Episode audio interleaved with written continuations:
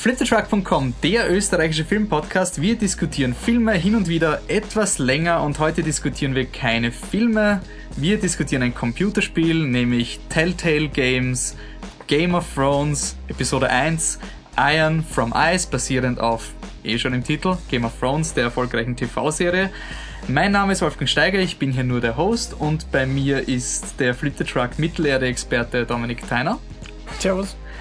Und dann haben wir uns noch Verstärkung aus der Schweiz geholt. Von Nerdy by Nerds sind bei mir der Joey. Hallo. Und der Jeremy. Ja, grüezi. Gut, dann fangen wir an.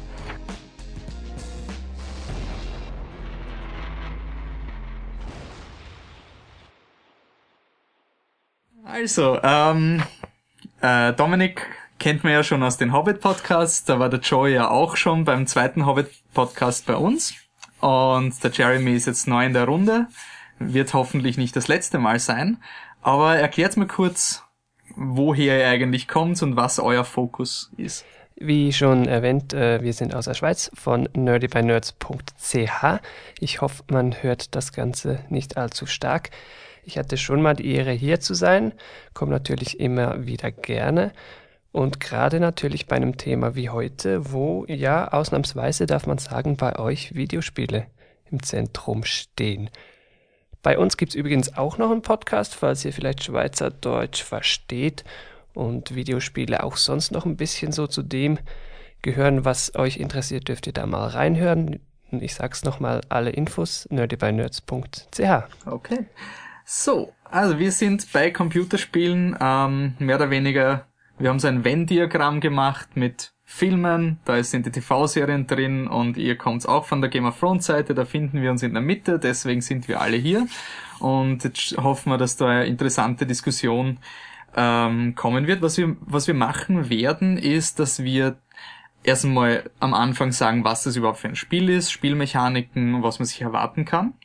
Und wir werden dann einfach, es gibt drei Storystränge in diesem Spiel ähm, die werden wir einfach durchgehen und was Telltale Game Spiele auszeichnet, ist, dass man Entscheidungen treffen kann, die sich vielleicht auswirken können oder auch nicht. Das heißt, wir werden die Geschichte einfach durchgehen, auch für Leute, die vielleicht das Spiel noch nicht gespielt haben, aber die vielleicht mal ein bisschen reinhören wollen, was es gibt. Wir werden nichts vorwegnehmen, wir gehen das Schritt für Schritt durch und wenn ihr sagt, okay, jetzt, jetzt interessiert's mir aber, dann Podcast beenden, Spiel spielen und dann wieder zurückkommen und fertig hören. Und wir werden es einfach so machen, dass wenn es Entscheidungen gegeben hat, wird es relativ schnell auf eine Grundsatzdiskussion über den freien Willen hinauslaufen, nämlich ob wir wirklich etwas bewirken können oder ob das eh nicht nur Schall und Rauch ist. Aber bevor wir zu der gesamten Spielmechanik, äh, äh bevor wir zu dem ganzen Storymäßigen kommen, übergebe ich mal an, an Joey und Jeremy. Ähm, was ist Telltale Games und welche Art von Spiele machen die? Ja, ähm, Telltale Games, das dürftet ihr vielleicht schon kennen von einem anderen Spiel, das sehr erfolgreich war.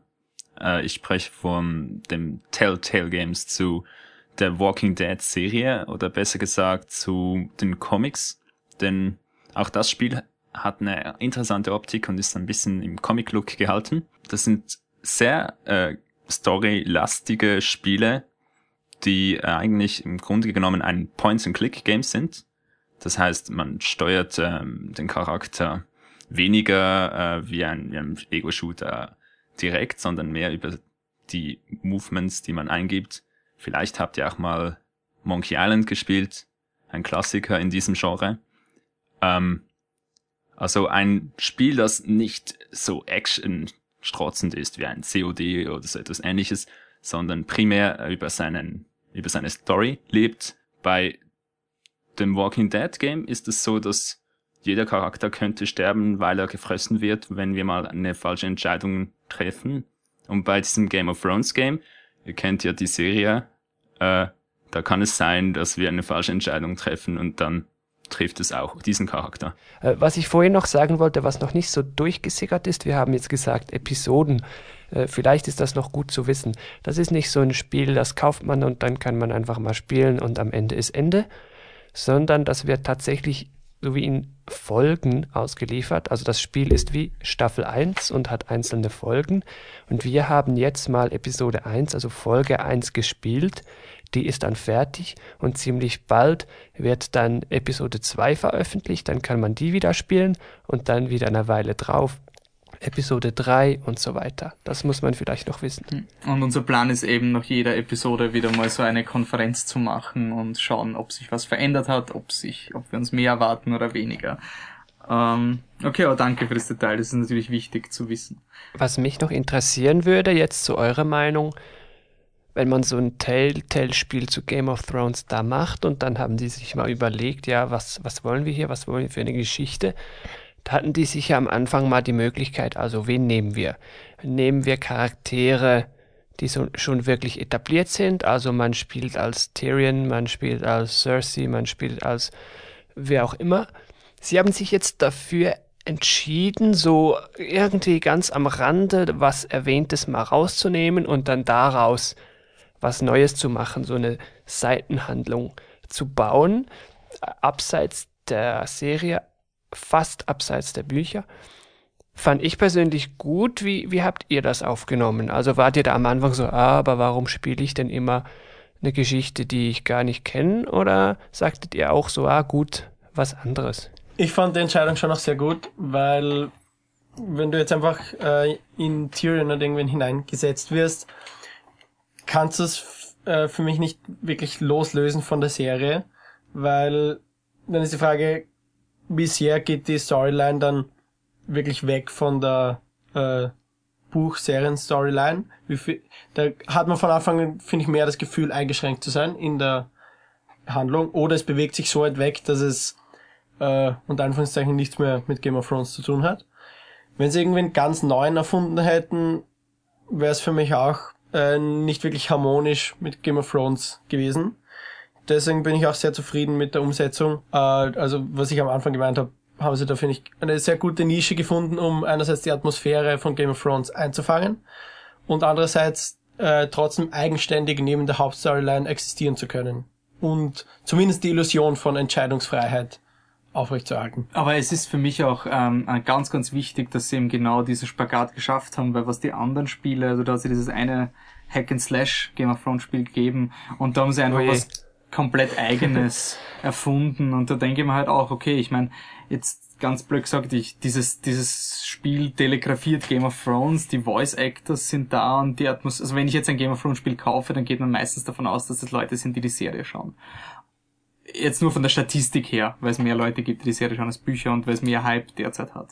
Ähm, und dann irgendwo so 100 Jahre vorher in irgendeinem Nest gab's die und die oder sozusagen oder du spielst irgendein Haus gerade kurz bevor der War of the Five Kings ausbricht, aber es hat eh nichts mit dir zu tun. Das hat mich persönlich ein bisschen frustriert, weil es ist halt einfach so, ich will ja auch Teil der Geschichte sein, ja, auf ja. eine Art. Aber nicht nicht im Sinne von der, der Fehler von diesem Hack and Slash war auch, dass du gleich, du spielst einen Charakter, der ein, ein Wag ist, also der sich in Viecher hinein teleportieren kann. Und das ist bei Game of Thrones mhm. eher das, das seltene Achievement. Und ich meine, sorry, wenn das ein Charakter ist, der das kann, wieso kommt er nicht in der Serie vor? Wieso kommt er in einem Computerspiel vor, was nicht mal mit der Serie großartig was verändern wird? Und deswegen ist das Setup von dem Spiel so gut, weil wir sind einfach irgendwelche Leute, für die sich kein Schwein interessiert. Ich habe als ich das erste Mal auf dem Spiel gehört habe, das war, ich glaube, das war von an der E3 von einem Jahr. Ähm, da war ich total gehypt. Man hat noch nichts gewusst. Also von dem Spiel gab es sowieso keine Bilder, erst, erst bis ganz kurz vor, vor dem Release vom Spiel. Und äh, ich habe mir das so ausgemalt, dass es etwas komplett anderes sein könnte. Also dass die Geschichte sich irgendwo im unterst, in der untersten Schicht von Westeros abspielt. Man spielt vielleicht irgendwie einen, einen Bauern, Bauernjungen und der wird dann irgendwie durch diese Kriegsunruhen äh, hindurch geschickt und versucht noch irgendwie zu überleben und man sieht dann vielleicht so ein bisschen tiefer in diese Welt hinein, also nicht von oben herab, wie diese Lords die großen Dinge bewirken, sondern vielleicht wie, wie die Auswirkungen von diesem Krieg auf die unterste Schicht ist.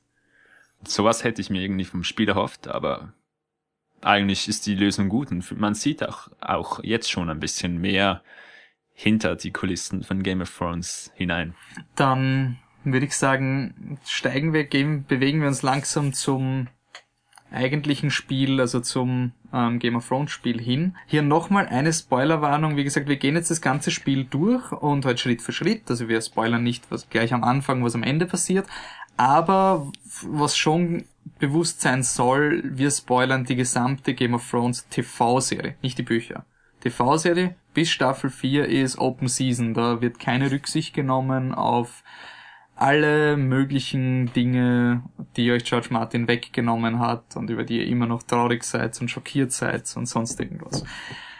Speaking of traurige Dinge, wir starten bei der glücklichsten Hochzeit in Game of Thrones, nämlich dem infamösen Red Wedding, wo in der dritten Staffel ähm, äh, ein Großteil der Charaktere draufgegangen ist. Und das Spiel startet auch dort. Äh, wir sind äh, ja, es ist gut, wäre gut zu wissen. Wir, sp wir spielen Garrett Tuttle.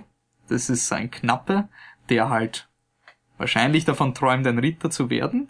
Und der ist gerade eben bei dieser Festivität noch vermutet niemand etwas, also Timeline-mäßig. Wir sind jetzt am Ende von der Staffel 4, wo das Spiel beginnt. Ah, Staffel 3, sorry.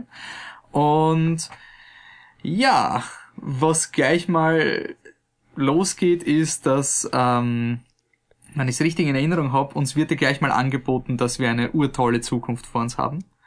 Und wenn das alles vorbei ist, dann wird man vielleicht, äh, ich bin mir nicht sicher, ob man zum Ritter geschlagen wird, aber es wird irgendwas, es wird ein ziemlich nettes Angebot glaub, von dem Herrn Forrester gemacht, glaube ich, oder für den wir die Knappen sind.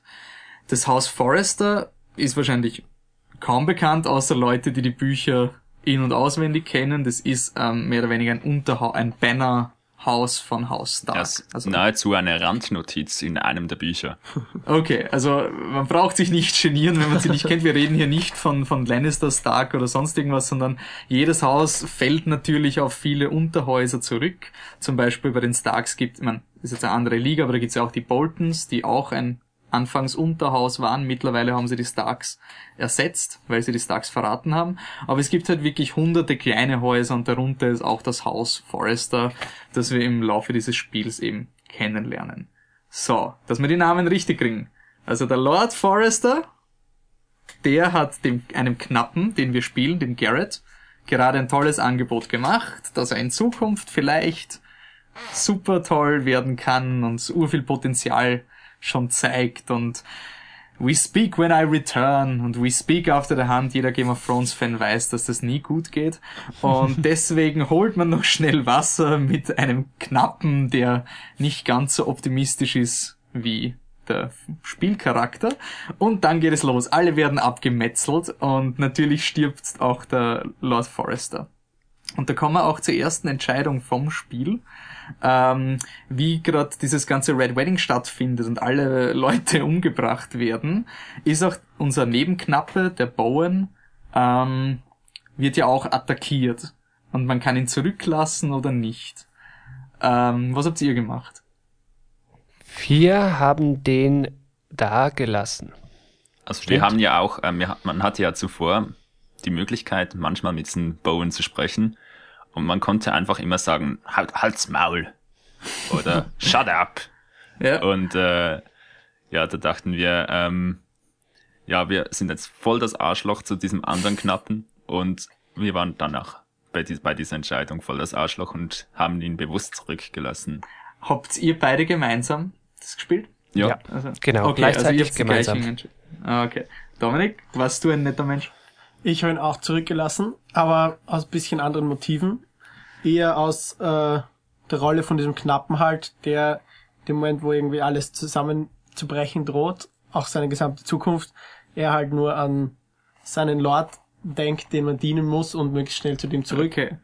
Ja, bei mir, also, okay, wir haben ihn alle zurückgelassen. ist halt die Frage, ob das was ändern würde. Also wir sind für unsere ersten Entscheidung und wir sind alle ein Borg-Kollektiv, was gleiche Entscheidungen trifft. Was ich schon mal an dieser Entscheidung ganz interessant finde, ähm, machen wir mal kurze Pause von der, von der Handlung. Ich finde das irgendwie auch die große Stärke von den Telltale-Spielen, dass wir alle unterschiedliche Meinungen von diesen Charakteren haben. Warum sie so handeln oder was ihre Hauptmotivation ist. Und deswegen wollte ich auch, dass wir da relativ viele sind, dass jeder sagt so, also warum spielt man den so und nicht anders? Also ich bin ein feiger Knappe zum Beispiel, der Dominik ist der ultra pflichtbewusste Knappe und ihr beiden habt sich einfach gedacht, ne, gescheißen, also sorry. Ja, wir dachten uns auch, das ist jetzt unsere Konkurrenz aus Knappe. Äh, der eventuell dann wie, anstatt unser quasi in, der, in den Ritterstand erhoben wird und da müssen wir schauen, dass der ah, okay, ausgeschaltet wird. Ist, ist klar, also ihr seid ein kalkulierender. Okay, wir versuchen unser Bestes zu tun. Da wollte ich eh fragen, der Dominik und ich haben da ein bisschen Probleme gehabt bei der Spielmechanik. Es gibt nämlich eine Szene, wo man läuft und irgendwie ausweichen muss. Oh ja. Seid ihr auch gestorben die ganze Zeit? Wir sind da etwa fünfmal gestorben. Ja, okay. Wobei, die ganze. Das ist jetzt interessant. Ihr habt es ja beide am äh, PC gespielt oder am ja, Mac, ja. ich weiß nicht. PC, ja. ja. Auf jeden Fall mit Maus und Tastatur. Wir haben es auf der PlayStation 3 gespielt, also mit einem Controller. Und da haben wir uns auch gesagt, ja, also es gibt ja da immer so, man kann reden, reden und dann, so dass man sich die Mechanik vorstellen kann, dann kann man Dialogoptionen auswählen. Meistens so drei plus Schweigen.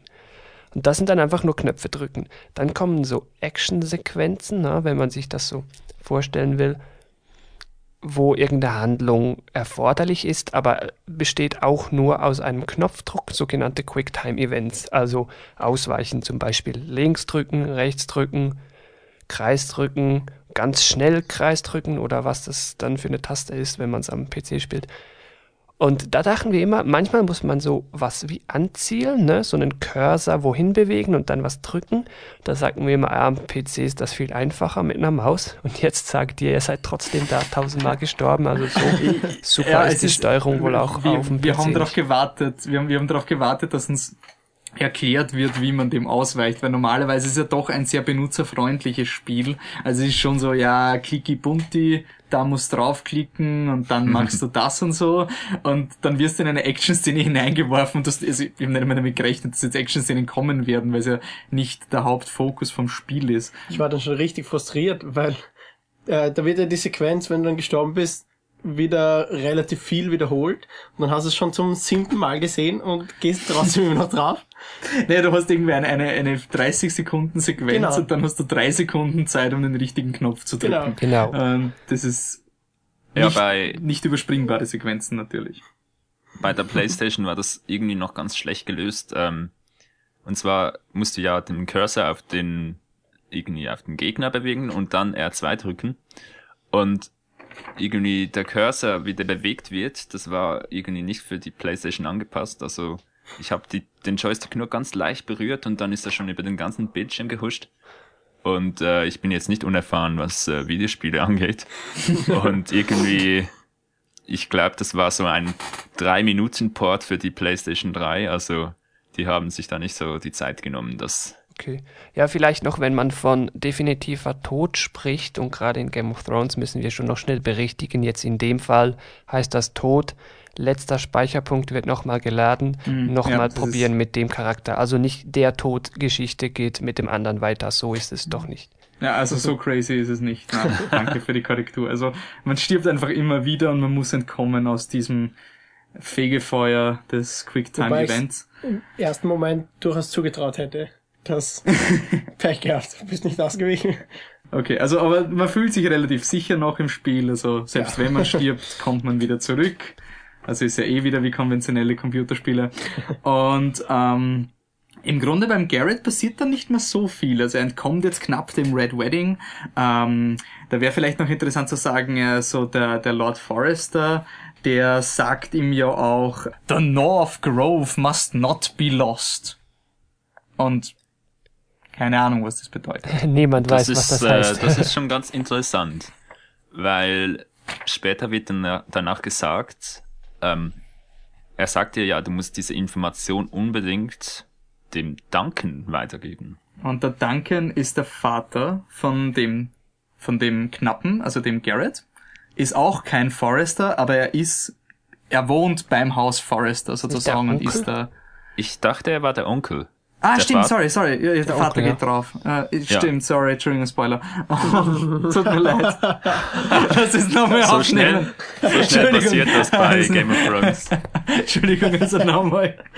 ähm, also der Duncan ist der Onkel von de, unserem jetzigen Hauptdarsteller, dem Garrett. Also jetzt alle Namen wieder gemerkt. Und diese Information ist nur für diesen Duncan Tuttle bestimmt. The North, the North Grove uh, must not be lost. Was auch immer es ist. Und ähm, man wird dann vor die Wahl gestellt, also man darf es, man darf es nicht sagen, äh, man darf es nur dem Onkel sagen. Bekommt Niemand man vom. Lord Forrester direkt. Vom Lord Forrester bekommt man das. Ähm, es ist eigentlich nur eine, also ich glaube nicht, dass es viel Handlungsauswirkungen hat, aber der Garrett kommt dann nach einigen Irrwegen zurück zu den äh, Ironwood, wo Haus Forrester wohnt. Und dann kommt die Lady For, also man ist dann so in einem ähm, Raum alleine. Ich glaube, der Meister war vorher noch da, also diese Allgemeinmedizin, Wissenschaftswunder von Westeros, die eh alles können und in jeder Burg gibt's einen davon. Und dann kann man sich so herumklicken in den, äh, im Raum und sich ein bisschen informieren, was diese Familie Forrester ist, dann kommt man drauf, holy shit, so viele Namen zu lernen. Und dann kommt die Lady Forrester auf, einen zu zum, und sagt zum Garrett, ähm, ja, hat mein Mann irgendwas Wichtiges gesagt? Hat einer von euch ihr gesagt, was er gesagt hat? Nö. Wir haben dich Also gehalten. nicht. Wir haben nichts gesagt. Ja, ich habe auch nichts gesagt. Also man kann dann irgendwie lügen. Man kann dann irgendwie sagen, ja, äh, er hat gesagt, äh, er liebt dich. So, man kann dann halt Genau, irgendwas genau. erzählen, aber das Geheimnis haben wir nicht weiter gesagt. Aber an diesem Punkt, da wussten wir, ja, wir haben diese Information, wir dürfen sie nur am der, der richtigen Person weiterleiten, aber wir wussten den Namen nicht mehr von der Person. Und da dachten wir, es war nicht eine Frau. Und wer Game of Thrones kennt, im Zweifelsfall niemanden irgendwas wissen lassen, weil Ja. Du kannst eh niemandem vertrauen, am Ende geht's sonst in die Hose. Und ähm, dann gehen wir, dann handeln wir diese North Grove Idee noch ab. Ähm, das heißt, wir sind dann wahrscheinlich alle zum Onkel gegangen, dem, äh, wie heißt er, Gott, dem Duncan, Duncan ja. Tuttle und haben es ihm gesagt, oder? Ja. Und das Interessante war ja, dann äh, hören wir, also das mit dieser North Grove, das ist irgendwie eine Sage. Und der Duncan, der, der, der lässt schon durchblicken, nein, das ist nicht nur ein Hirngespinst, das ist Wirklichkeit. Und wir wissen nicht, um was es wirklich geht, aber irgendwie ist es eine Sage in diesem, um das Haus Forrester, die es, äh, wo noch ein Stückchen Wahrheit dahinter steckt. Ich glaube, Spekulation über den North Grove ist noch sehr theoretisch, kann man dann am Ende vielleicht noch ein bisschen reinbringen. Aber was sehr eine große Tatsache ist, dass der Garrett, also unser Knappe, unser noch Hauptdarsteller, keine Eltern mehr hat oder zumindest keinen Vater mehr, weil auf seinem Heimweg, jetzt springen wir wieder zurück, bevor er das der Lady sagt oder nicht sagt, kommen wir ähm, mehr oder weniger treffen wir den Vater vom ähm, Garrett, der gerade attackiert wird von Soldaten. Ja, sie verletzen ihn so quasi tödlich und stehen da einfach noch drumrum und dann wir als Garrett laufen da an die Situation ran und dann geht's wieder ums Interagieren. Ja, da hatte man so eine Entscheidung. Man konnte einfach weiterlaufen oder da bleiben. Aber hat das irgendjemand gemacht, weiterlaufen? Nee. Nee. Hoffentlich werden wir aber mal noch unterschiedliche Entscheidungen treffen, weil sonst wissen wir am Ende gar also- nicht, ob jetzt die Entscheidungen wirklich äh, irgendwelche Auswirkungen haben. Ja, ich denke zur, zur Entscheidungsfreiheit dann vielleicht noch am Ende, weil Butch und ich, wir haben da noch ein bisschen was ausprobiert, wollten das Spiel mal testen, was kann man wirklich ändern, was geht nicht und dazu vielleicht dann am Ende noch ein bisschen. Okay, wir, wir haben jetzt den Typen mehr oder weniger erledigt. Er, er winselt um Gnade, also einer ist, glaube ich, tot und der andere ist noch so halb am Leben. Und wir können ihn entscheiden, wir können wieder entscheiden, haben wir ihn leben gelassen oder nicht. Hat ihn irgendwer am Leben gelassen? Ja. Okay. Ja. Wow! Butch, äh, also Jeremy, Joey, wie war's bei euch?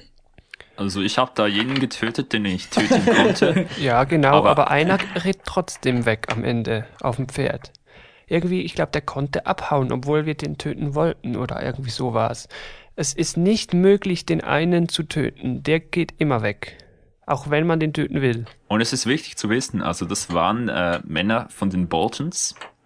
Und äh, jetzt ist wichtig äh, für all die, die jetzt mit den Namen nicht so mitkommen. die Boltons, die sind ein Haus aus dem Norden, die den Starks gefolgt sind. Und wie wir ja im Red Wedding dann mitbekommen, haben die Boltons die Starks verraten. Mhm. Und ähm, haben mit den Lannisters eine Sache gemacht. Und das Haus Bolton ist jetzt drauf und dran, den Norden an sich zu reißen. Ja, jetzt haben wir auch da diese Bolton-Männer, die ein bisschen raufend durch... Äh, sind sie wirklich die Bolton oder sind Nein, sie sind, nicht sind diese... Whitehill. Also also sie Whitehill. sind Soldaten der Boltons. Genau, Whitehill und die Whitehills sind wiederum die Bannermen der Boltons, oder? Ah, ja, das habe ich durcheinander gebracht. Voll. Also wir haben White Hills, ja, um da ein bisschen vorzugreifen. Die White Hills sind ein Haus, das schon über Jahrhunderte lang mit den Foresters konkurrenziert. Also das wissen wir jetzt nicht aus, den, aus der Serie oder den Büchern, sondern eher aus dem Spiel. Und einer der Geschichte nach haben die White Hills auch eben so einen bewaldeten Hügel äh, übernommen.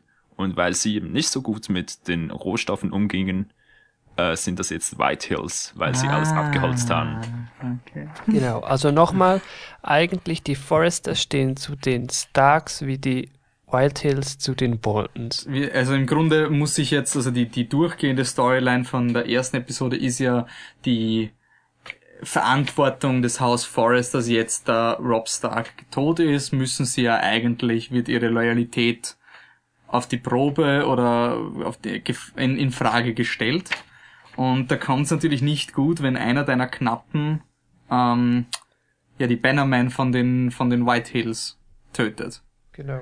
Und in klassischer Game of Thrones Manier ist es natürlich eine Handlung, die der Garrett, also dieser Knappe, ich meine, niemand von uns ist dem meint, das war jetzt irrational oder übertrieben. Also drei von uns sind sogar so weit gegangen, dass sie, dass der Garrett bereit gewesen wäre, den auch zu ermorden, weil sozusagen ja seine Familie dadurch draufgegangen ist. Aber Genau. Einen kann man töten, den haben wir alle getötet und den zweiten, den schafft man nicht zu töten. Der reitet dann wohl oder übel, egal was man macht, davon. Ja. Und also wie es dann weitergeht mit dem Haus Forrester, da kommen wir eh noch dazu. Vom Garrett soll jetzt nur mehr oder weniger, dass wir die mal beenden, die Storyline, weil wir haben ja noch zwei vor uns. Der Garrett wird dann mal an die Wall geschickt, ähm, bevor sozusagen er irgendwie dafür verantwortlich werden, weil jeder weiß von den Foresters, okay, shit, du hast da die White Hills ermordet. Ich meine, schön, wenn du einen Grund gehabt hast, aber das ist politisch nicht okay. Du wirst exekutiert werden, wahrscheinlich wegen Hochverrat, aber alternativ kannst du an die Wall gehen. Die kennt man ja, das ist diese riesige weiße Mauer, wo auch der Jon Snow und die anderen Night's Watch Männer sind. Und der Garrett macht sich dann auf den Weg, da passiert dann fast nichts mehr, außer eine winzige Szene, in der man auf den Ramsey Bolton trifft. Ähm, Ramsey Bolton ist eben der Sohn von diesem Haus, Bolton. Und die sind bekannt dafür, dass sie Leuten die, äh, die Haut runterschälen. Und das sieht man und man hat die Wahl zu laufen oder nicht zu laufen. Man beobachtet die Szene und dann äh, der Bolton hört irgendwas, einen Ast knacksen und dann hat man die Wahl, gleich zu rennen oder äh, auszuharren und zu hoffen, nicht entdeckt zu werden. Ich dachte mir, wenn ich jetzt renne, dann entdecken die mich hundertprozentig. Ja. Und ja, sonst äh, könnte es ja noch irgendwie sonst gut laufen. Den, den Sinn dieser Szene habe ich nicht so ganz kapiert, weil ja, am Ende man wartet, dann irgendwie ziehen die alle ab, dann geht man zu dem Typen, der da hängt, sieht den plötzlich von vorne, merkt, die haben dem da die Haut abgezogen und das war's. Also eigentlich so, abgesehen davon, dass man merkt, wie diese Boltons oder wie dieser Ramsey doch irgendwie krank ist, hat diese Szene irgendwie keinen Inhalt so. Hätte auch am ehesten gedacht, dass es dafür da ist, um Ramsey Snow nochmal. Ist die Frage, ob das vielleicht für die Leute, die noch nie, ich meine, keine Ahnung, wie man dieses Spiel spielen würde, wenn man noch nie Kontakt mit Game of Thrones gehabt hat. Ich glaube, das ist relativ unmöglich. Aber jetzt nur von der Handlung her, es ist schon so, dass man ihn irgendwie etabliert aus, der ist furchtbar und der kommt auf, der kommt nochmal vor sozusagen. Aber der Ramsey ist zu der Zeit, wo wir spielen, noch ein Bastard, oder? Er wird ja erst am Ende von der vierten Staffel legitimiert als wirklicher Bolton. Also noch ist Ja. es Boltons Bastard. Und Also demnach ist er immer noch Ramsay Snow, also trägt den Bastardnamen Snow. Na gut, aber dann belassen wir mal die Garrett-Storyline, können wir nachher noch drüber diskutieren, was da noch auf uns zukommt, weil sie ist offensichtlich nicht beendet und das war ja eher nur so ein Snippet. Ähm, und bevor wir jetzt zur politischen Situation von House Forrester kommen, wie sich das jetzt am Hof von, von Ironwood, dieses, diese Stadt oder diese Festung von denen abspielt, gehen wir in, nach King's Landing, ganz in den Süden runter, erinnert man sich, King's Landing ist das, wo alle ihren Lieblingscharakter Tyrion Lannister haben. Und ähm, da spielen wir Mir Mira Forrester. Auch, ein, also jetzt wirklich eine Forrester. Der Garrett war ja nur ein Knappe für Haus Forrester und die Mira ist wirklich von diesem Haus und sie ist eine Handmaiden, also äh, Gott, wie übersetzt man Handmaiden? Ja, die Eine Hilfsdame. Fingernägel. Ein Zofe, Zofe, genau, haha, Zofe. Ähm, die Zofe von der Lady Margery, an alle, die jetzt nicht wissen, wer die Lady Margery ist, die ist ähm, jene Person, die dem Joffrey, dem verrückten Crazy König, also diesem Jungen, der, Spoiler, in Staffel 4 draufgeht. Und man ist jetzt diese Mira, die da mehr oder weniger am Hofe ist, die in der Kammer von der Margery ähm, miterlebt, wie da die Pläne für diese politische Hochzeit zwischen Lannister und, und Tyrell, Margaret Tyrell, geschmiedet werden. Und die Mira bekommt natürlich jetzt mit, dass da politisch beim Haus Forrester gerade Sie bekommt auch einen Brief von ihrer Mutter. von ihrer Mutter, ja. Mit der speziellen Anforderung, wir brauchen Hilfe. Genau. Weil eben durch diesen Polizskandal, dass dieser Knappe ähm, die Whitehall, äh, Whitehill-Soldaten ermordet hat, ähm, wird jetzt der Bolton nach ähm, Ironwood geschickt, um da mal, also Boltons Bastard Ramsey. Und deswegen hoffen, hofft jetzt die Familie Forrester, dass die Mira irgendwie helfen kann, dass die Margery vielleicht politisch intervenieren kann und sagen, hey, ja, ja, die waren zwar loyal zum Rob Stark, aber keine Angst, die sind eh cool und die, die, die, die Foresters sind voll okay. Das ist mehr oder weniger der Konflikt, den die Mira jetzt bewältigen muss. Und jetzt wollte ich fragen, wie, wie unterscheidet sich bei euch, wenn ihr spielt? Also spielt ihr alle Charaktere gleich? Oder habt ihr die Mira anders gespielt als den Garrett? Ja, also wir hatten ja einen anderen Kollegen dabei und der ist äh, nicht so vertraut mit den Telltale Games gewesen und der wollte einfach immer die radikalste Entscheidung fällen. und äh, das, das wollte ich dann doch nicht ganz tun. Ähm, ich habe die Mira bewusst ein bisschen so gespielt, wie ich mir jetzt den Charakter vorgestellt habe. Also ein bisschen naiv und äh, ein bisschen auch nicht so mutig, dass sie jetzt einfach irgendwie offen äh, alle Intrigen st äh, strickt, die sie kann. Bei grundsätzlich schon so Fokus, wir entscheiden, was am besten ist für uns. So, eigentlich ego so egoistische Entscheidungen. Wobei, ähm, also bei der, man wird ja dann vor diese äh, vor Cersei geschickt und die Cersei möchte mal hören, ja, ähm, du bist jetzt ein Mädchen von einer Verräterfamilie, ähm, wie stehen deine Loyalitäten? Und dann fragt, fragt sie dich, ja, du bist jetzt auch eine Handmaiden von äh, Margery. Wenn du wählen könntest, würdest du für Margery stehen oder würdest du für Joffrey stehen? Und äh, wir versuchten immer ein bisschen auszuweichen. Also, und dann hat auch Cersei gesagt, ja, du kannst nicht immer der Frage ausweichen und äh, so hat sie uns eingeschätzt, so haben wir wohl auch gespielt, also ein bisschen ähm, verängstigt und zu diplomatisch eigentlich. Wir wollten da uns immer von den heißen Fragen dann drücken und wir wollten eigentlich auch nie wirklich Partei ergreifen. Aber am Ende ist dann ganz interessant, stellt sie sich dann wirklich so mit dem Rücken zur Wand und sagt so jetzt fertig ausgewichen, so wir oder die und dann hast du nur noch zwei Möglichkeiten und du musst dich für eine entscheiden. Und da haben wir Margery gewählt, weil wir wollten ja von Margery etwas haben. Also die soll uns ja helfen und vielleicht irgendwas rauszuholen für die Familie Forrester. Dominik, wie war's bei dir? Wenn ich mich richtig erinnere, wird man kurz bevor man bei äh, Cersei ist, nochmal motiviert von, ich weiß nicht mehr wem, Von der dass, Margery.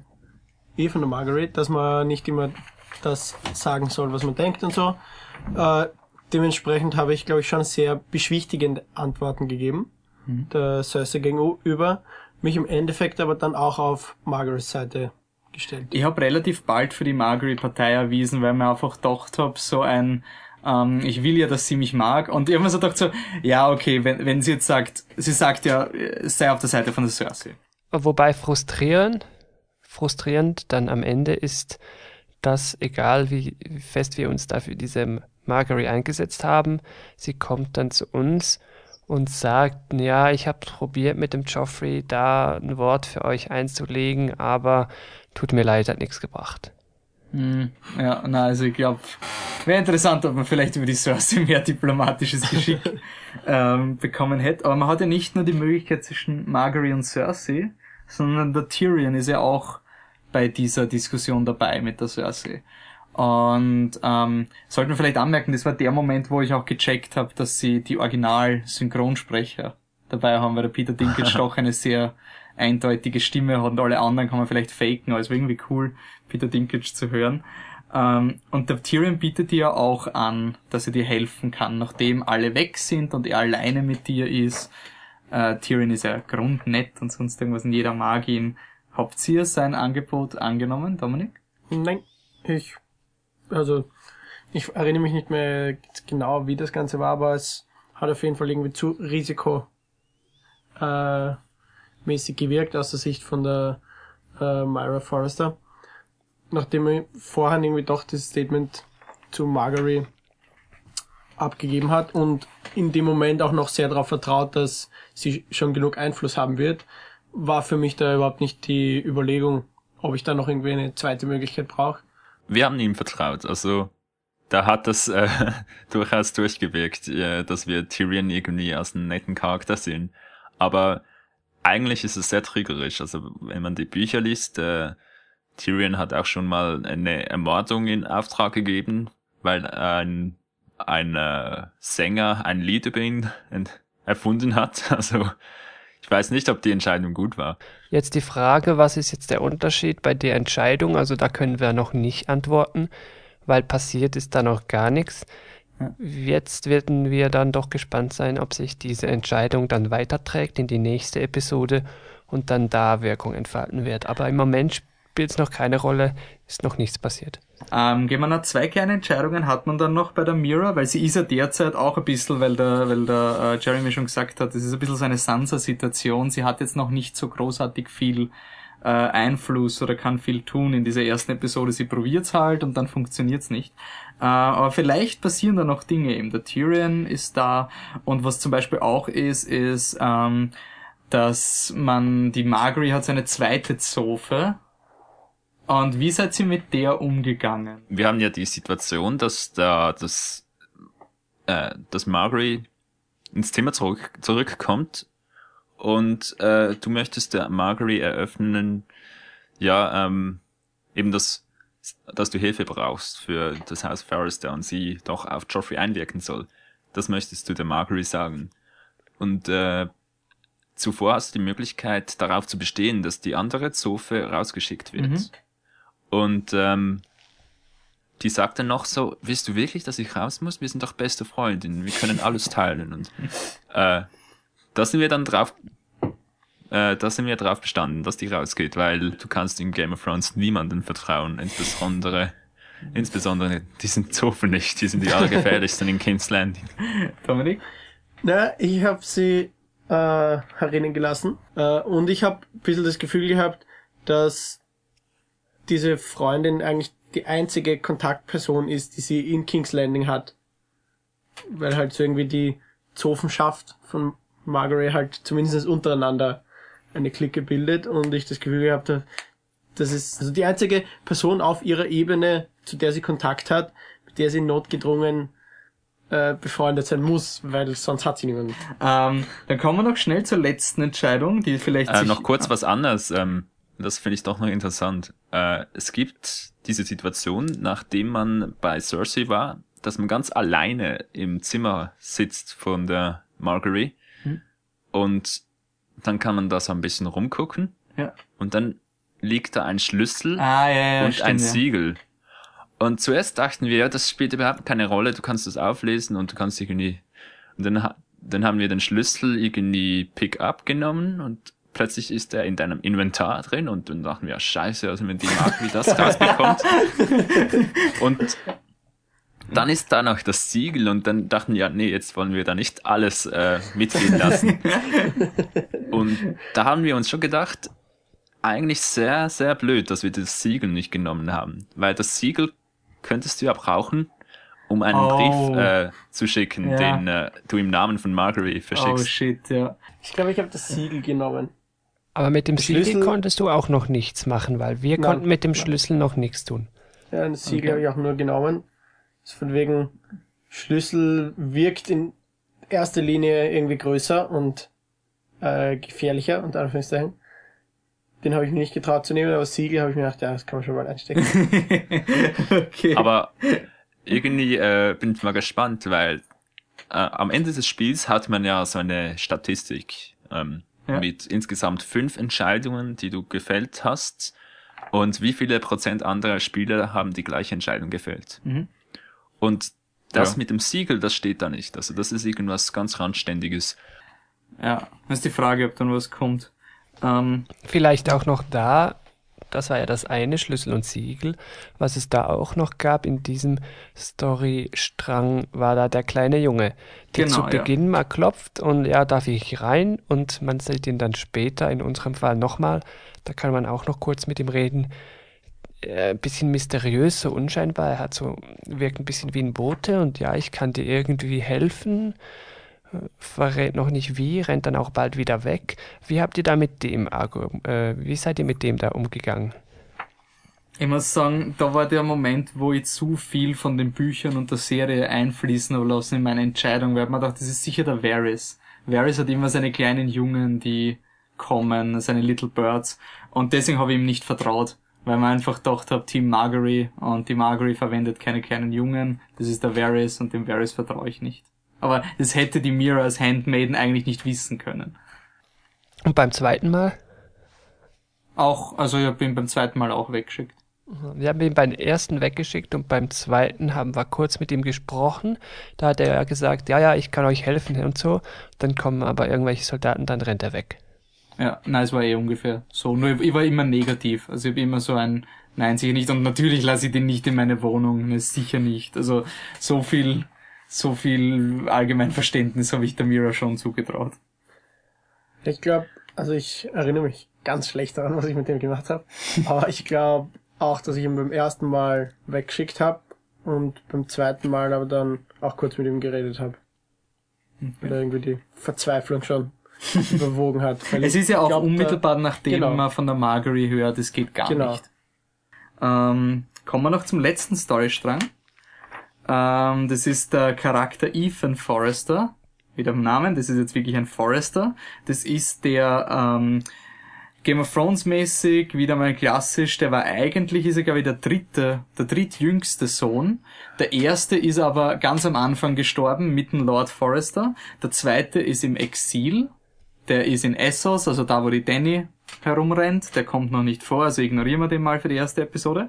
Und das heißt jetzt, dass der Ethan der älteste ist, also der älteste Mann, weil ich glaube, die, die Ja. Mira ist, ist, ähm, Mira ist älter und hat älter. nicht auch noch eine ältere Schwester? Mm, Er hat noch eine Schwester, nämlich die, die Talia und einen kleineren Bruder, den Ryan Rion. Oh Gott, die Namen. Wurscht. Aber sagen wir, sind ungefähr alle im gleichen, also sind Talia und Ethan sind ungefähr im gleichen Alter. Und Ryan ist jünger. Der ist so Ja, ja. der, der Rickon Ja. Stark Alter. Und diese Geschichte beginnt halt damit, dass man urunschuldig im, im Wald spielt, weil wir sind ja beste Freunde und wir werden uns immer lieb haben. Wir wissen alle, wie solche Dinge weitergehen. Und da ist sehr der Gewissenskonflikt, dass die, die Talia oder Talia ähm, zu ihm sagt, bitte bleib du selbst. Das ist irgendwie der Grundtenor von dieser Geschichte. Und Genau, weil es eben schon mit angesehen haben, wie der älteste Bruder halt dann immer mehr die Rolle des Lord des Hauses spielen musste. Mhm. Und wie unterscheidet sich jetzt, ähm, wir fangen wir mit Dominik mal an, ähm, wie unterscheidet sich jetzt vom Spielen her der Ethan, vom Garrett und von der Mira? Wie hast du den angelegt, das Charakter? Den Ethan habe ich relativ schnell schon auch so gespielt als den äh, kleinen Jungen, der viel zu früh halt in irgendwie diese Entscheidungsposition gedrängt wird, äh, der nicht noch nicht die Ahnung hat, was er eigentlich alles zu tun hat und so. Aber es, also diesen bemühten Jungen, der versucht, die richtige Entscheidung zu treffen, aber eigentlich keinen Plan hat. Ja, wir wussten dann natürlich ziemlich bald, dass die Boltons da das große Problem sind. Er ist jetzt das neue Oberhaupt von Forrester, weiß, die Boltons kommen. Entsprechend hatten wir so ein bisschen immer den Krieg so im Hinterkopf, wenn es um Entscheidungen ging. Also haben dann immer ein bisschen geschaut, was ist wohl das Beste für den Ansturm der Boltons und haben mhm. uns so dann doch ein bisschen, ja, kann man sagen, pro-militärisch entschieden. Ja. Oh je, ich kenne das. Ich höre schon vom Grundtenor, dass wir wahrscheinlich kommen wir gleich zur Entscheidung.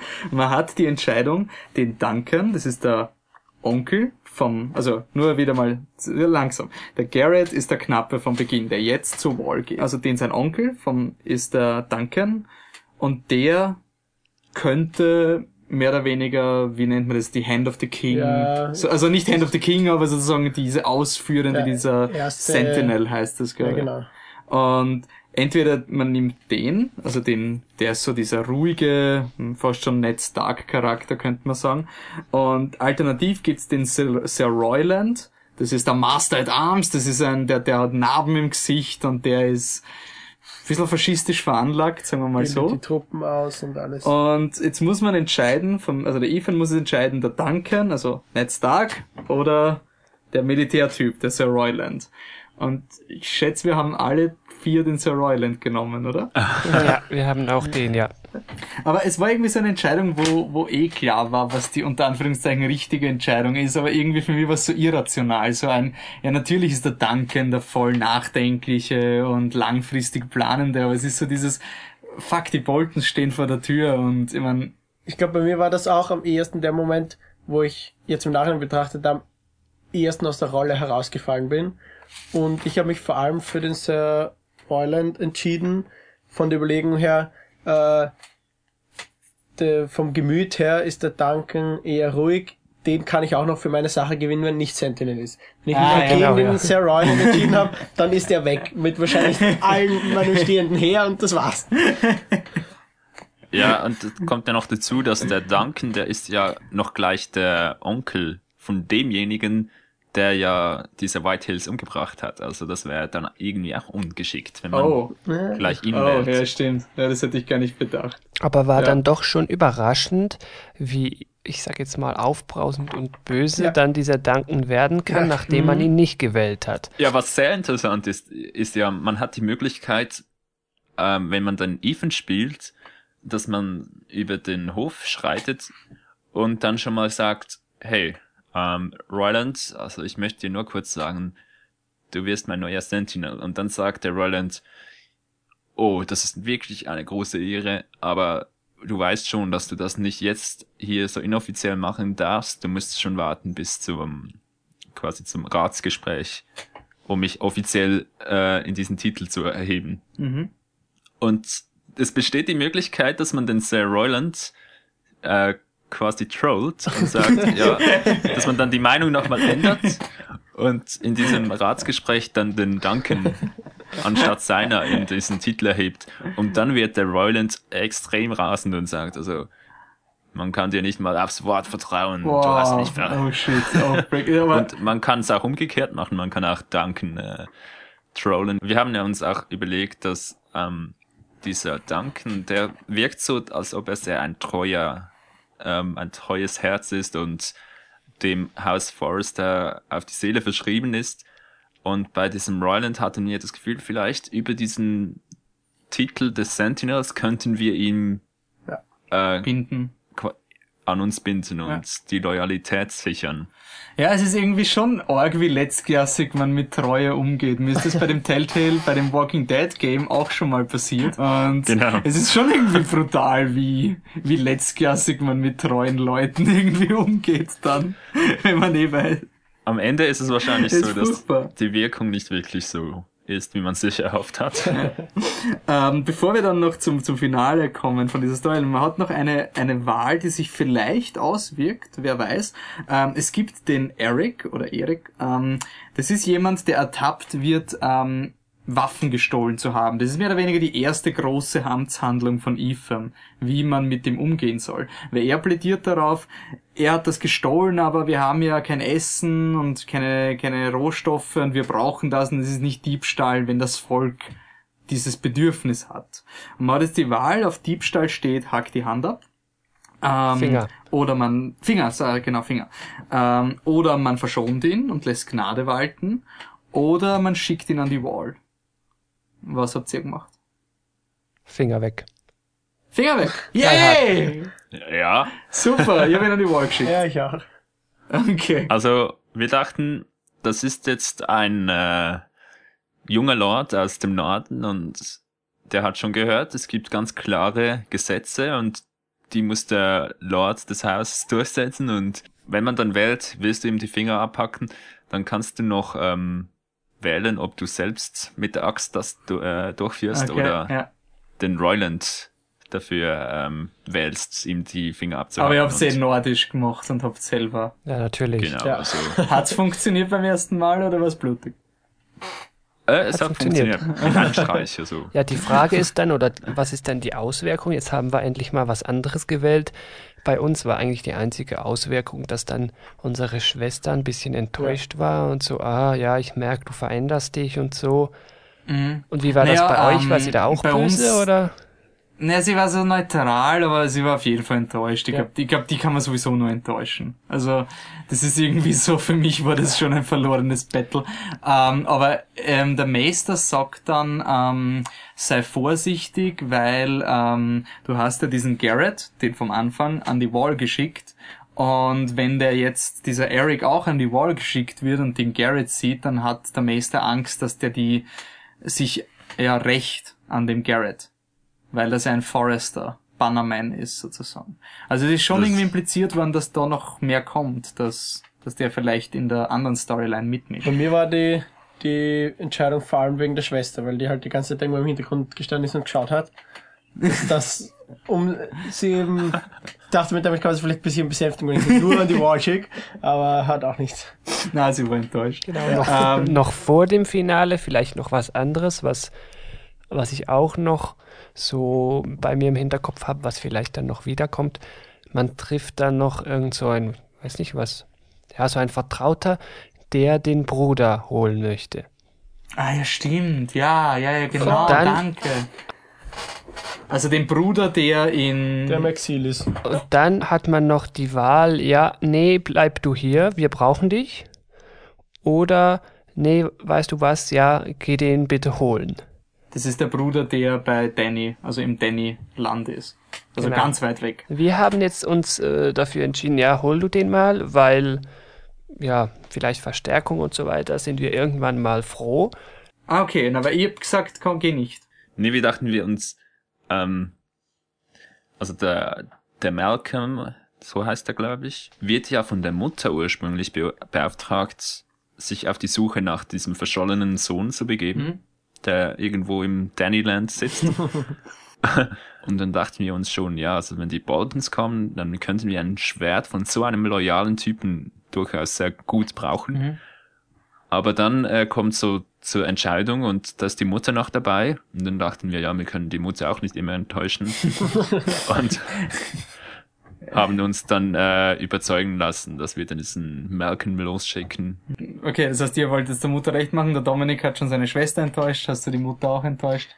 Nein, ich habe ihn auch äh, geschickt, ihn zu holen. Aha. Einfach von der Überlegung her, äh, die Foresters sterben eh gerade ein bisschen aus. Schadet sich einen wieder zurück ins Boot zu holen. Und nachdem der schon noch irgendwie als äh, kaltblütiger Krieger verschrien ist und deswegen ja, glaube ich, auch weggeschickt wurde Ja. äh, und alles eher nach Krieg riecht, war irgendwie so die längerfristige Überlegung, dass das eine, äh, eben eine längerfristige Investition ist, die sich vielleicht bezahlt macht. Yay, dann haben wir endlich mal eine andere Entscheidung. Also ich habe mir gedacht, ich spiele jetzt auf stures Kind. Und habe gesagt, Alter Mama, du hast mich nie lieb gehabt und jetzt hintergehst mich hinterm Rücken und traust mir nicht zu, dass ich kompetent bin. Ich bin urkompetent. Und ich habe einfach nicht zugelassen, dass der Typ irgendwie informiert wird. Ja, dann jetzt äh, zum Finale. Spielt sich etwa folgt ab, die Boltons, die kommen, das weiß man, und dann erste Entscheidung, wenn ich mich recht entsinne, empfang, empfangen wir die jetzt draußen am Tor oder drin im Saal. Wir haben die drin empfangen. Habt ihr irgendwie sie draußen empfangen? Drinnen. Mm, Jein. Ich habe ich hab mir auch gedacht, ich kann die jetzt nicht alle draußen stehen lassen. Man lässt einen Ramsey Snow nicht vor der Tür stehen. äh, auf jeden, Genau. Und dann dachte ich mir auch, das äh, sicherste müsste es doch sein, wenn ich ihn alleine innerhalb von all meinen Männern empfange. Deswegen habe ich ihn auch dann hereingeholt. Okay. Und das ist ja auch so, es wäre eine, ein klarer Affront gewesen, wenn wir jetzt diesen Bolton irgendwie im Dreck stehen Eben. lassen. Ja. Dann stehen wir ja gleich im Krieg. Mhm. Also mache ich da allen Höflichkeit Genüge und äh, lasse ihn in die Halle rein. Aber eigentlich wollte ich da alle Sicherheitsbedingungen einhalten und nur den Ramsey irgendwie in die Halle lassen. irgendwie war das aber am Ende doch keine Option. ja. Also wir haben ihn alle in der Halle empfangen anscheinend. Genau. Ja. Inklusive dem White, Hall, äh, White Hill natürlich. Darauf folgen dann ja so ein Dis Dialoge. Und äh, ich will euch nicht enttäuschen, ich habe es ja zu Beginn angekündigt, wir haben da ein bisschen experimentiert. Und äh, Butch und ich haben dann dieses Kapitel dann nochmal gespielt, also so die Endsequenz. Und ich kann euch versichern, man kann da sagen und nicht sagen, was man will. Das Ende war bei uns immer gleich. Sagen wir nur, also gehen wir nur durch, nicht die, einzelnen Entscheidungen, aber nur ungefähr, wie wolltet ihr euch beim Ramsey verhalten? Also nur von der Story her, der Ramsey kommt rein, dann kann man ihm die Treue schwören oder nicht. Und dann wird der Ramsey immer crazier, es wird dann ewig lang verhandelt, wie man das jetzt die Situation mit den White Hills macht, bekommen sie den gesamten Wald, ist wurscht. Also das, das skippt man mal von der politischen Seite her. Im Endeffekt geht's dann darum, der Ramsey nimmt die Schwester dir weg und man kann sich entscheiden, so, hey, lass meine Schwester in Ruhe, reißt sie ihm wieder aus der Hand. Oder eben nicht. Auf das läuft's irgendwie hinaus. Also der Ramsey sagt, ja, ich habe eine gute Idee. Ähm, nehmen wir doch dieses Mädchen zu mir nach Hause, dann können wir diese diplomatischen Entscheidungen ganz klar absegnen und äh, versichern, dass die Foresters da sich nicht blöde verhalten. Und äh, parallel dazu äh, sorgt Ramsey auch dafür, dass das, der kleine Bruder von Ethan äh, zu den White Hills geschickt wird, also zu diesem konkurrierenden Hause. Mhm. Und äh, ja, vielleicht kurz vorweg. Ähm, das ganze Kapitel haben wir eigentlich so gespielt, dass äh, wir versuchten, diese Bombe zu entschärfen. Hat irgendjemand die Schwester nicht aus den Klauen vom Ramsey gerissen? Ich glaube, wir haben da beides so. probiert. Ja, und der gibt sie dann aber freiwillig zurück. Okay. Aber sozusagen die er erste sagt dann, okay, nimm sie wieder.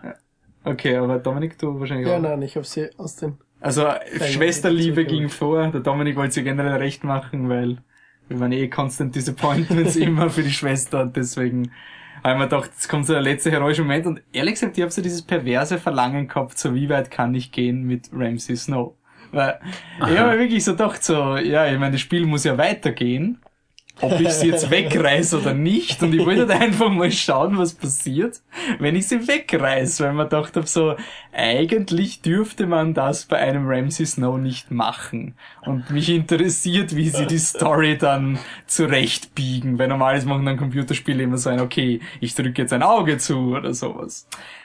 Und dann war ich doch relativ überrascht, als ich ein Messer in der Kehle hatte und tot war. Diesmal definitiv ohne Neustarten. Also, Also dieser Ethan äh, ist schon ganz schnell aus der Geschichte ausradiert.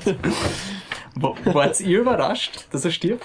Ja, doch. Game of Thrones, da hin oder her. Ich meine, Game of Thrones wird ja berühmt dadurch, dass da viele sterben. Trotzdem war ich überrascht, aber ich fand es irgendwie toll, weil ich weiß jetzt, ah, warte, eigentlich kann auch hier jeder sterben. Jeder meiner Protagonisten hier kann sterben. Also wir haben das, dieses Kapitel ja ein zweites Mal durchgespielt und da haben wir aus Spaß quasi immer nur geschwiegen und nichts gesagt. und äh, was noch interessant ist, ähm, es gibt ja da diese, diese diplomatischen Gespräche mit den White Hills, also das, ähm, wo da ausgehandelt wird, wie viel von, vom Waldgebiet von den Foresters wird abgetreten. Ähm, was irgendwie öde komisch ist, weil äh, da fragt dich Ramsey was und du schweigst einfach und dann sagt er so, ah, du bist eher einer von der schweigenden Sorte. Was ist denn das für ein Hampelmann, ein Kindslord, den ihr da stehen habt? Und Die Mutter spricht am Ende sagt er dann doch, und dann spricht noch irgendwie der Royland für dich oder so. Und am Ende sagt er dann, okay, gut, die Foresters nehmen die Hälfte vom Land und die Whitehills nehmen die andere Hälfte und ich habe nie etwas gesagt. Ey, ich war urstolz, dass ich diesen Deal ausgehandelt habe.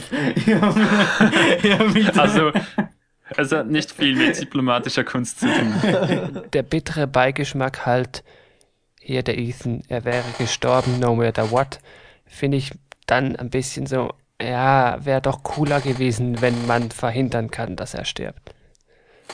Wobei, da muss man schon sagen, also bei der ersten Episode, da kann man noch nicht so, äh, also das wäre ein Riesenaufwand, wenn man da einen Ja. Charakter hat, der nur fakultativ irgendwie nach Wahl Genau, stirbt. dann hätten sie dann irgendwie den sonst irgendwie aus der Handlung rausnehmen sollen, weil sonst geht dann der Baum so weit auseinander, dass das ein Riesenaufwand wird, da diese tausenden Möglichkeiten irgendwie zu verweben Ja. als Entwickler.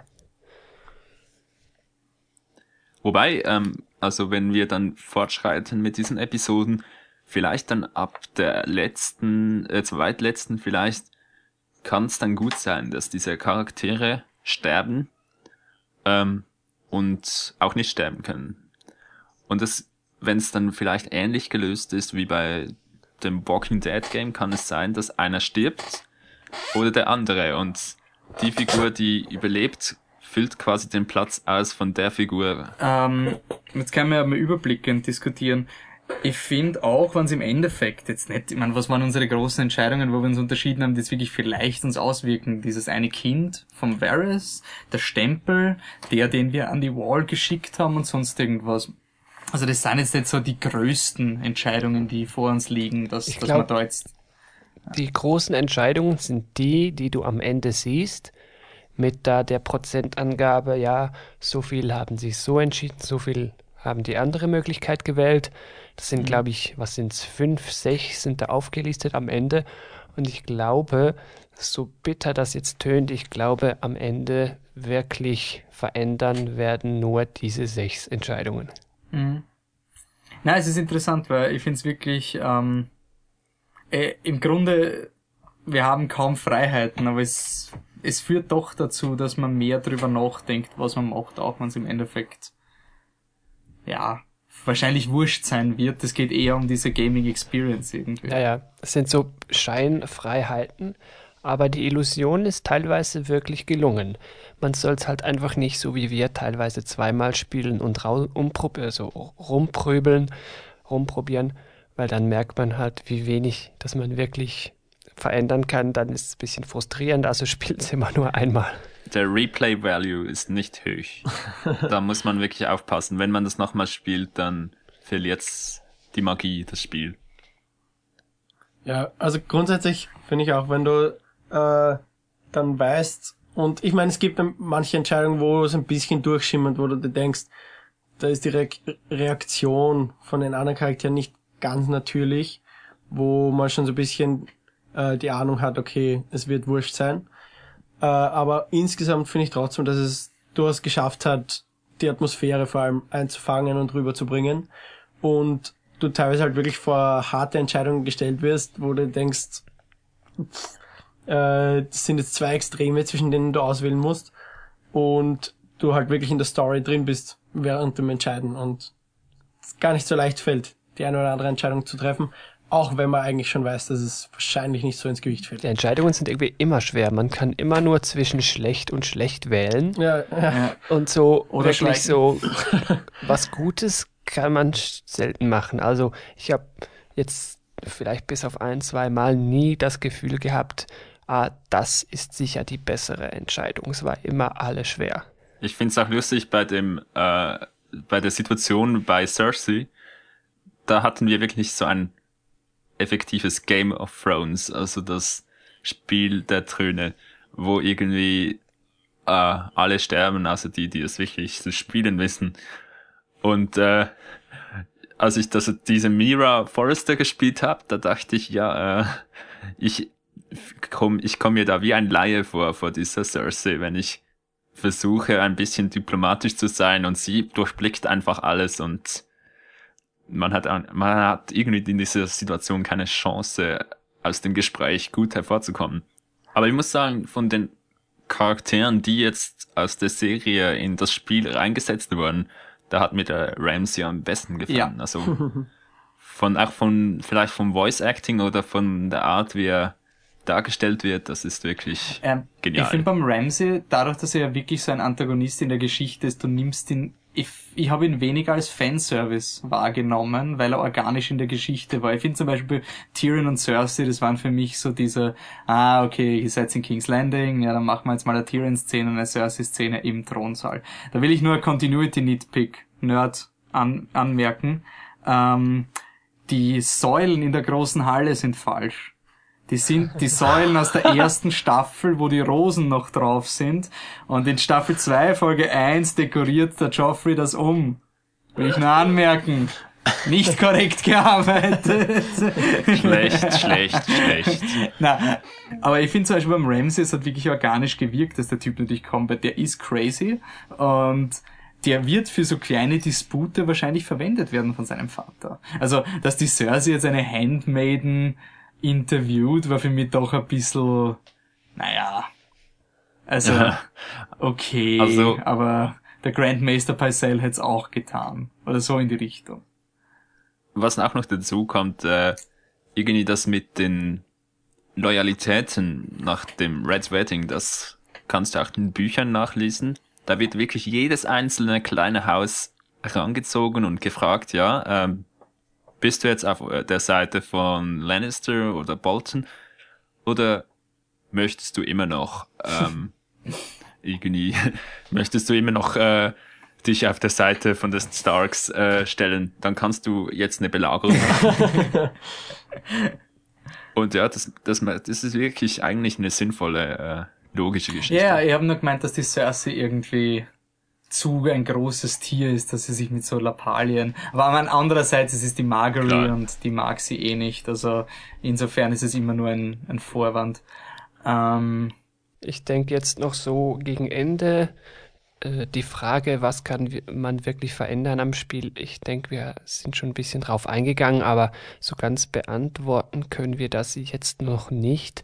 Ich denke, das müssen wir dann sicher nach der zweiten Episode mhm. wieder aufgreifen, weil dann werden wir wirklich sehen, also was hat sich jetzt ausgewirkt, was kam noch rüber von an, äh, an Entscheidungen von der ersten Episode und so weiter. Aber noch so zum Thema Aussehen. Ich weiß nicht, ohne das zu technisch äh, werden lassen zu wollen, so. Äh, was, was habt ihr da vom Spiel so gehalten? Also wir waren schon ein bisschen enttäuscht. So die technische Umsetzung war doch schon ein bisschen so 2008. Ja, also ich habe grundsätzlich, äh, ich meine, ich habe auch vorhin kein Telltale-Game gespielt und so, äh, aber grundsätzlich so von der ersten Erfahrung war es für mich halt eher was Kleines am Rande, was du halt, ich meine, du hast es auch in einem Nachmittag durch, die erste Episode mal. Also für mich war es immer halt so eher ein bisschen eine kleinere Spielerei. Auch von eben technischen Möglichkeiten und Grafik und alles. Da muss man aber anmerken, dass äh, Telltale ja mit diesem Walking Dead Spiel so einen Riesenerfolg hatte. Mhm. Wir haben ja auch sehr, sehr krasse Lizenzen jetzt mit Game of Thrones und sogar mit richtigen Voice Actors. Mhm. Also yep. es ist nicht wirklich Indie. Nein, nein, es ist ich, ich irgendwie komisch gefunden von den Konturen, dass die Leute, es war irgendwie so ausgefranst. Mhm. Also du hast irgendwie schon bei den Gelenken der Charaktere gesehen, dass sich da jetzt zwei Ebenen überschneiden und das ist dann extra so ein Ausfranzfilter drüber gelegt worden und alles hat irgendwie so einen Schein gehabt dadurch. Ja, das war und irgend so ein missglückter Malfilter, der irgend so einen gemalten ja. Effekt drauflegen sollte, der nicht überall so ganz funktioniert hat. Allgemein die Texturen doch eher flach und scharf und dann irgendwie mal da ein Ruckler, irgendwie Ladescreens mitten im Dialog und dann wieder unterbrochen und so, da hat's doch schon ein bisschen gewackelt. Also es war bei der PC-Version jetzt aber nicht so arg. Also Laderuckler und sowas haben wir jetzt nicht hm. wirklich. Also gesehen. die haben das für den PC entwickelt und ganz ganz arg schlecht äh, auf andere Plattformen portiert.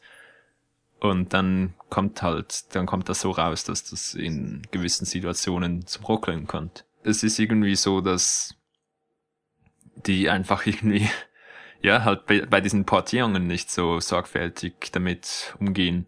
Wahrscheinlich ist, es sicherlich nicht so, dass die PlayStation 3 zu schwach wäre für, für die Grafik von dem Spiel.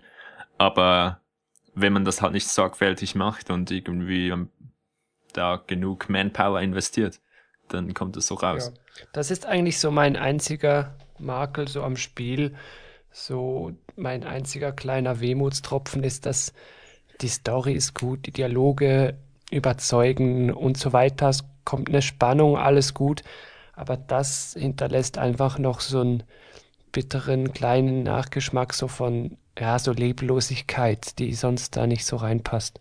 Wenn ich da so wirklich überzeugende Geschichte habe und überzeugende Figuren, dann möchte ich auch in den, den Gesichtern sehen, äh, wie diese Emotionen aussehen.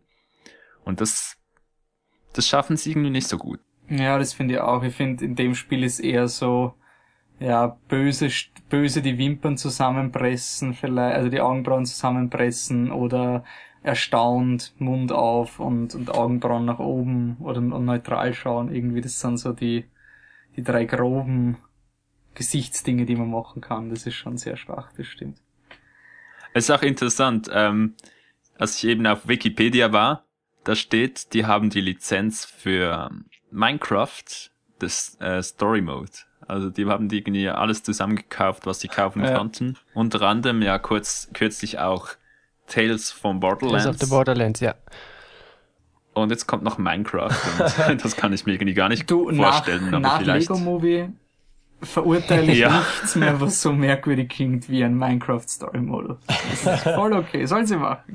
The Wolf Among Us wäre auch noch so ein Titel von ihnen, der eigentlich sehr gute Kritiken bekommt. So habe ich noch nicht angeschaut, aber wer irgendwie jetzt Lust hat auf so Point-and-Click-Adventure-Zeug, was nicht zu viel Geschick erfordert, abgesehen von irgendwie mal ein paar Knöpfe drücken, mal ein bisschen rauf runter drücken, könnte sich das dann auch noch anschauen.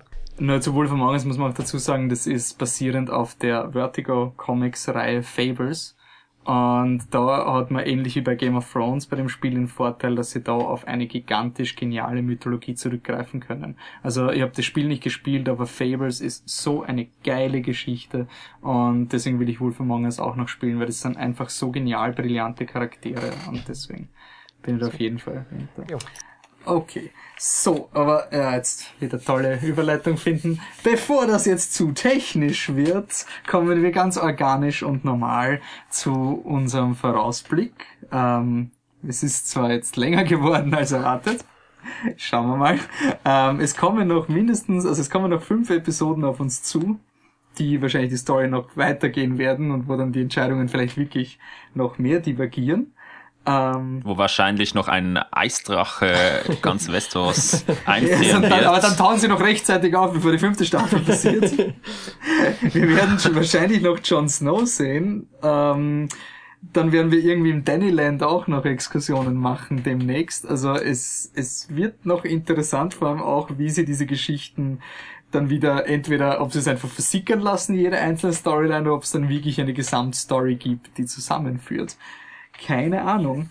Ähm, auf jeden Fall sage ich mal ähm, Danke beim, beim Joey und beim Jeremy für die Unterstützung.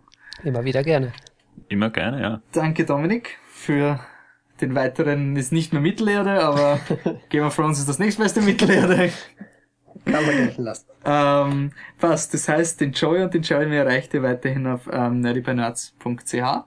Genau, richtig. Gerade jetzt, wenn ihr jetzt Bock auf Spiele bekommen habt und denkt, dann und dann denkt, ja doch, Filme sind cool, aber Spiele doch irgendwie auch, dann dürft ihr gerne auch mal bei uns vorbeischauen. Passt. Ähm, wir sind weiterhin auf freezertruck.com erreichbar. Ähm, Oscar-Saison steht bevor und wir machen detaillierte Oscar-Berichterstattung. Der Michi hat sich für uns ins Zeug gelegt und hat uns die ähm, die Kurzfilme für die Oscarverleihung organisiert, dass wir da vorab berichten können. Sagen wir Danke bei allen, die uns das ermöglicht haben. Ansonsten war's das und wir sehen, wir hören uns beim nächsten Podcast dann wieder filmspezifisch und etwas später wieder Game of Thrones von Telltale Game. Also, danke fürs Zuhören. Ciao. Servus. Ciao. Tschüss.